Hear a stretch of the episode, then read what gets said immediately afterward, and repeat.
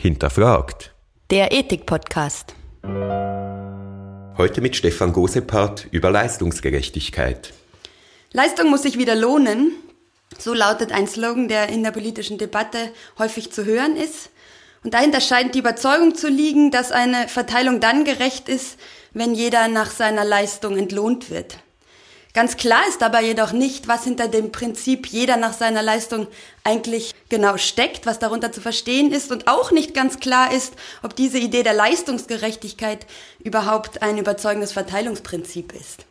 Über diese Fragen äh, werden wir heute mit unserem Gast Stefan Gosepat sprechen. Stefan Gosepat ist Professor für praktische Philosophie an der Freien Universität Berlin und Leiter der Kolleg-Forschergruppe Justitia Amplificata. Wir freuen uns sehr, dass er heute hier ist. Stefan, ganz herzlich willkommen zu Hinterfragt. Dankeschön, schön, dass ich dabei sein darf. Ja, Stefan, unter Leistung kann man ja bekanntlich ganz verschiedene Dinge verstehen. Und wenn wir da zu einem Urteil über das Prinzip der Leistungsgerechtigkeit kommen wollen, müssen wir uns wahrscheinlich zuerst mal ein bisschen klar werden, was denn eigentlich Leistung sein könnte in dieser Formel jedem nach seiner Leistung. Was wären da die Möglichkeiten? Zunächst einmal verstehen ja Leute sehr viel darunter und eine Irritation bei diesem Slogan, auf den sich scheinbar alle einigen können, ist ja schon, dass verschiedene Leute Verschiedenes dabei meinen. Vielleicht ist es deshalb sinnvoll, erstens äh, genau zu sagen, was man damit meint und zweitens auch zu sagen, auf welchen Bereich, auf welche Sphäre wir uns hier beziehen. Vielleicht ist es am sinnvollsten, hier jetzt die sogenannte ökonomische Sphäre zu nehmen äh, und das heißt vor allem die Verteilung von Einkommen und daraus ergibt sich dann der Besitz. Leistungskriterien im Sport oder in der Schule sind natürlich noch mal ganz andere Fragen, weil diese Tätigkeiten vielleicht viel eindeutiger vorgeben, nach welcher Leistungsprinzip es geht. Also im Sport ist das ja zum Beispiel meistens durch die Sporttätigkeit selber eindeutig definiert, was hier als Leistung gilt. Das ist aber im ökonomischen Bereich gar nicht klar. Und äh, man sieht das sehr häufig an äh, vor allem tarifrechtlichen Regelungen wie wir sie in Deutschland haben, dass die äh, jeweiligen Tarifparteien ganz unterschiedliche Kriterien anlegen dafür, wie die Staffelung des Lohnes äh, ablaufen soll. Man könnte da die Dauer der Tätigkeit, die Härte der Tätigkeit, die Verantwortung der Tätigkeit nehmen äh, und man kann wahrscheinlich für jedes ein Beispiel finden. Sinnvoll scheint mir zu sein, zwei grobe Kategorien zu unterscheiden, nämlich einmal Entbehrungen, subjektive Entbehrungen, also dass ähm, die Präferenzen, die Wünsche, die man nicht erfüllen kann, weil man der Tätigkeit nachgeht. Oder aber den objektiven Beitrag, den man zur gemeinsamen Güterproduktion leistet. Und ich glaube, fast alle Verdienstkriterien lassen sich unter eine dieser beiden Kategorien subsumieren. Wenn wir dann beim ökonomischen Bereich bleiben, ist es sinnvoll, sich vielleicht genau diese zwei Leistungsbegriffe erstmal genauer anzugucken. Wenn wir mal beim subjektiven Leistungsbegriff bleiben, das heißt äh, der Idee, dass man gemessen an den Entbehrungen bezahlt werden soll, was sind die Probleme mit solcher einer Auffassung von Leistungsgerechtigkeit? Es gibt ein Hauptproblem, aber bevor ich darauf komme, vielleicht ein Hinweis, dass es doch zumindest, wenn man diesen Kriterien konsequent folgen würde, in unserer Welt ganz anders aussähe, als es das äh, wenigstens häufig tut. Nämlich dann müssten die, nehmen wir jetzt mal an, wir könnten subjektive Entbehrungen bestimmen, die härtesten, äh, die entbehrungsreichsten Tätigkeiten am höchsten entlohnt werden. In so einem Slogan könnte man sagen, die Müllabfuhrleute müssten das höchste Einkommen haben. So sieht es in unserer Realität nicht aus. Und äh, warum ist das so? Das sieht man schon sofort, weil man sagen kann, na ja, also es wäre doch irgendwie sehr merkwürdig, wenn ein super ausgebildeter Herzchirurg, der ein großes Talent dazu hat, äh, Leuten das Leben zu retten, jetzt nur, weil der höchste Lohn bei der dreckigen, entbehrungsreichen Müllabfuhr bezahlt wird, jetzt dorthin gehen würde und diese Tätigkeit äh, ausüben würde. Also man sieht an dem Beispiel schon zwei Probleme. Das eine ist, es würde unsere Lohnskala auf den Kopf stellen. Das muss noch kein Nachteil sein, aber die Realität hat da schon bestimmte Gründe für sich, nämlich, dass es eine perverse Anreizstruktur gäbe, dass gerade diejenigen, äh, die eine andere Tätigkeit ausführen könnten, für die sie besonders gut qualifiziert sind, die vielleicht gerade nicht ausführen würden, weil eine andere Tätigkeit viel entbehrungsreicher für sie wäre äh, und damit einen höheren Lohn äh, verdienen würden. Das wäre also eine perverser, wie die Ökonomen sagen, perverse Anreizstruktur. Und äh, genau das wollen wir ja nicht. Wir würden wahrscheinlich schon ein ökonomisches System wollen, in dem jeder an seinem richtigen Platz ist, wie ähm, die Antike das auch häufig schon formuliert hat. Das heißt, jeder doch die Tätigkeit tut, wo er sich am besten verwirklichen kann und wahrscheinlich den größten Beitrag zum Gemeinwohl äh, leisten kann. Aber das Hauptproblem ist, dass wir praktisch nur einen subjektiven Begriff von Entbehrung haben. Es ist ganz unklar, wie man objektiv Entbehrung messen können soll. Ob eine Arbeit für mich anstrengend ist, ob eben entbehrungsreich, hängt sicherlich sehr stark von meiner spezifischen Konstitution ab. Ich kann ein Sensibelchen sein, dann sind viele körperliche Tätigkeiten für mich äh, entbehrungsreich. Für jemanden anders, der eine gute körperliche Konstitution hat, macht das überhaupt nicht so sein. Ich hatte schon angedeutet, das macht was mit meinen Qualifikationen zu tun haben. Ich mache ein bestimmtes Talent für eine bestimmte Fähigkeit haben. Deshalb ist dieses Talent auszuüben für mich wahrscheinlich überhaupt nicht entbehrungsreich, während es für jemanden anders entbehrungsreich sein kann. Und äh, die, meine Ausbildung, ähm, Klassisches Beispiel. Ich kann jetzt sagen, ich musste so und so lange studieren und musste so und so lange Assistenzzeit durchmachen, um es dann glücklicherweise auf eine Professur geschafft zu haben. Das jetzt könnte man als Entbehrung, weil es lange gedauert hat, darstellen. Aber das wäre natürlich irgendwie auch unredlich, denn ehrlich gesagt, es hat mir sehr viel Spaß gemacht. Und Ausbildung ist auch häufig eine Zeit, in der man Bildungsgewinne hat. Und die Schwierigkeit, die man an dem Beispiel sieht, ist, wie verrechnet man die vor- und Nachteile, zum Beispiel von Ausbildungszeiten oder von Tätigkeiten. Eine bestimmte Tätigkeit macht zum Beispiel auch sehr entbehrungsreich sein, aber einem hohe soziale Anerkennung geben. Dann genießt man die soziale Anerkennung, das ist keine Entbehrung, aber die Tätigkeit ausüben, mag hart sein, ist trotzdem eine Entbehrung. Ja. Ähm, also insofern scheint es so zu sein, dass wir keinen klaren Maßstab haben, wie wir intersubjektiv, also zwischen den verschiedenen Personen, für alle verbindlich hier einen Maßstab objektiv anlegen können, wie wir Entbehrung messen können. Sie sie sind eben subjektiv und damit dann letztendlich für eine Volkswirtschaft, die ein allgemeinverbindliches Kriterium festlegen muss, wie verschiedene Leute äh, aufgrund der gleichen Kriterien den gleichen Lohn kriegen sollen, äh, nicht zu gebrauchen würden viele Ökonomen nicht sagen, gerade aufgrund dieser Messprobleme brauchen wir einen Arbeitsmarkt. Da gibt's ja die Theorie, dass das Arbeitsleid, das sogenannte, mhm. eigentlich immer automatisch eingepreist wird. Also wenn eine Consulting-Firma mich anstellen möchte, ich aber viel mehr Spaß an der philosophischen Tätigkeit habe, dann müssen die mir automatisch quasi einen höheren Lohn anbieten, damit ich diese für mich entbehrungsreichere, vielleicht mit weniger Anerkennung verbundene Tätigkeit ausüben würde. Was spricht also eigentlich dagegen zu sagen, ja super, der Arbeitsmarkt leistet das, der sorgt dafür, dass diese subjektiven äh, Wertungen, wie entbehrungsreich Tätigkeiten sind, entsprechend in die Lohnstruktur einfließen.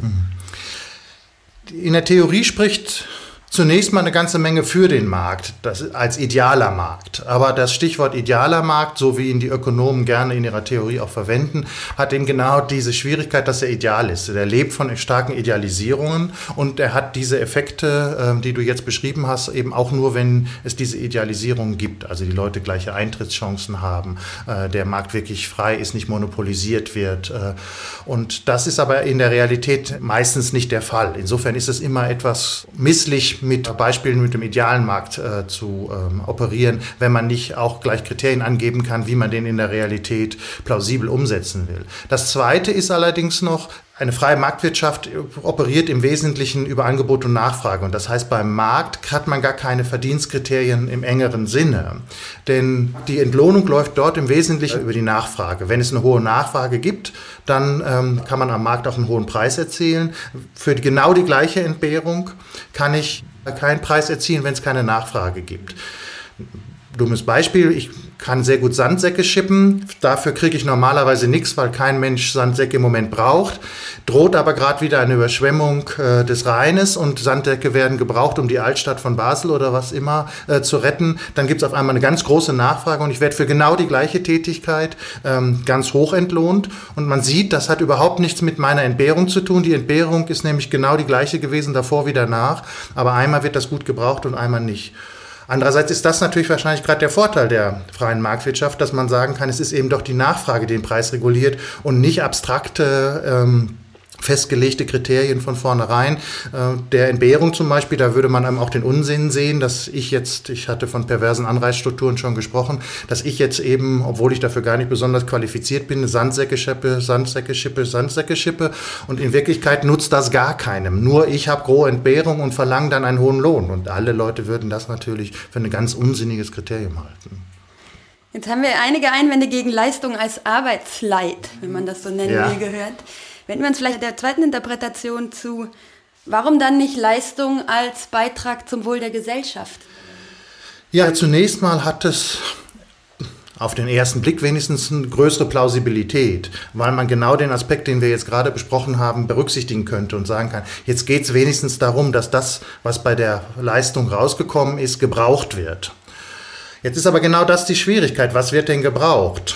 Auch hier könnte man jetzt eben sozusagen zwischen einer Planwirtschaft und einer freien Marktwirtschaft entscheiden. Hätte man so etwas wie eine Planwirtschaft, ähm, dann müsste man irgendwie objektiv bestimmen könnte, was gebraucht wird oder was nicht gebraucht wird. Und das scheint erstens ökonomisch ganz schwierig, aber es ist eben auch ähm, aus anderen Gründen ganz schwierig, wie man an klassischen Konsumgütern gut sieht, weil unterschiedliche Leute unterschiedliche Wünsche haben. Und in einer liberalen Gesellschaft halten wir das gerade auch für einen Wert. Wir wollen nicht, dass alle Leute genau das Gleiche wollen und dass wir deshalb besser planen können, sondern wir haben, wir gehen davon aus, dass es einen Wertepluralismus gibt, wenigstens in relevanten Bereichen, die des eigenen guten Lebens. Und das heißt, wir wollen es den Individuen gerade freistellen, sich auszusuchen, was sie für wertvoll erachten und was nicht. Und äh, dementsprechend werden wir unterschiedliche Werte haben, die es zu befriedigen gilt auf dem Markt. Und äh, die können wir schlecht vorhersehen, wie man an ganz vielen Kulturgütern sieht, was bestimmte Moden oder so etwas angeht. Ähm, deshalb ist das nicht planbar und deshalb kann man dafür keine Kriterien ähm, angeben. Also bietet sich hier wieder der ideale Markt an, weil man sagen würde, genau das ist doch das, was der Markt idealerweise macht. Ja, und das stimmt auch. Aber hier gibt es jetzt wieder das Problem, was ich vorhin schon gesagt habe. Das gilt nur unter idealen Bedingungen. Und ähm, die sind in der Regel noch nicht äh, realisiert oder schwer zu realisieren. Und zweitens gibt es natürlich das Problem, dass die Nachfrage hier wieder nichts mit dem Verdienst zu tun hat. Also hier wird zwar angegeben, was gebraucht wird, aber der der über die Nachfrage zu erzielende Preis gibt kein objektives Verdienstkriterium an, weil der Preis ganz stark abhängt von anderen Faktoren im Markt, nämlich zum Beispiel, ob ich als Erster auf dem Markt gewesen bin und deshalb die Nachfrage als Erster möglichst maximal befriedigen kann. Das scheint eher ein zufälliges Kriterium zu sein und nichts, was mit dem objektiven Beitrag zu tun zu haben. Es kann sein, dass derjenige, der zwei Stunden später auf den Markt kommt, genau die gleichen Güter hat, also in dem Sinne objektiv gesehen genau das Gleiche bieten kann. Ich war nur zuerst da. Das kann man sagen, ist jetzt wiederum eine Leistung, aber das ist irgendwas anderes. Eine andere Frage ist aber zum Beispiel auch, dass der Beitrag der mir bezahlt wird aufgrund der Nachfrage, stark davon abhängt, wie viel Einkommen die Menschen im Markt verdient haben. Und äh, das heißt, wir haben hier kumulative Effekte, dass die Reichen die Nachfrage stärker bestimmen können als die Ärmeren. Und das heißt, dass die Reicheren stärker über Nachfrage bestimmen können, welche Güter angeboten werden und welches Einkommen ich damit erzielen kann, wenn ich diese Nachfrage befriedigen kann. Das hat aber wiederum auch nichts mit einem objektiven Verdienstkriterium zu tun. Das kann man jetzt trotzdem tolerieren und sagen, das will man, aber man soll mal wenigstens nicht sagen, was viele sagen, dass im Markt selber ein objektiver Verdienst ermittelt wird. Das ist nämlich nicht der Fall. Jetzt haben wir gehört, eines der Probleme wiederum, dieser Markt ist nicht ideal. Voting by Dollar ist kein äh, gleichgewichtendes Kriterium, um zu bestimmen, was eigentlich dieses gemeinsame Gut ist, das man herstellen muss wäre es aber doch denkbar, dass ein Markt irgendwie durch Hintergrundbedingungen so gesteuert werden könnte, dass der am Schluss dann doch irgendwie halbwegs fair die Arbeitslöhne regeln würde. Gut, man kann sich jetzt überlegen, dass man hier sehr starke Chancengleichheitsbedingungen einführt, also dass man den Markt sehr stark gerechtigkeitstheoretisch reguliert oder rahmt. Da wäre ich auch für. Das ist eine starke Reform der Marktwirtschaft. Eine, die wir natürlich ein Stück weit in der Realität schon haben. Also das ist jetzt keine abstrakte Forderung an die Wirklichkeit, sondern eigentlich eine Ausweitung der Tendenzen, die wir wenigstens in der sozialen Marktwirtschaft schon finden. Aber nur unter den Bedingungen, dass es große Chancengleichheit im Markt gibt, könnte man überhaupt sagen, dass hier ähm, die Nachfrage ein gutes Kriterium dafür ist, was objektiv äh, gebraucht wird. Äh, wobei objektiv in Anführungszeichen, also was intersubjektiv gemeint wird, äh, eben nicht gerade von einem objektiven Standpunkt, sondern eben von den vielen gemischten subjektiven Nachfragen. Es bleibt aber ein anderes Problem mit diesem Kriterium, was ich vielleicht noch gerne erwähnen würde, nämlich, dass was ich im Markt anbieten kann, ähm, sehr stark von, von Faktoren abhängt, die moralisch zufällig sind.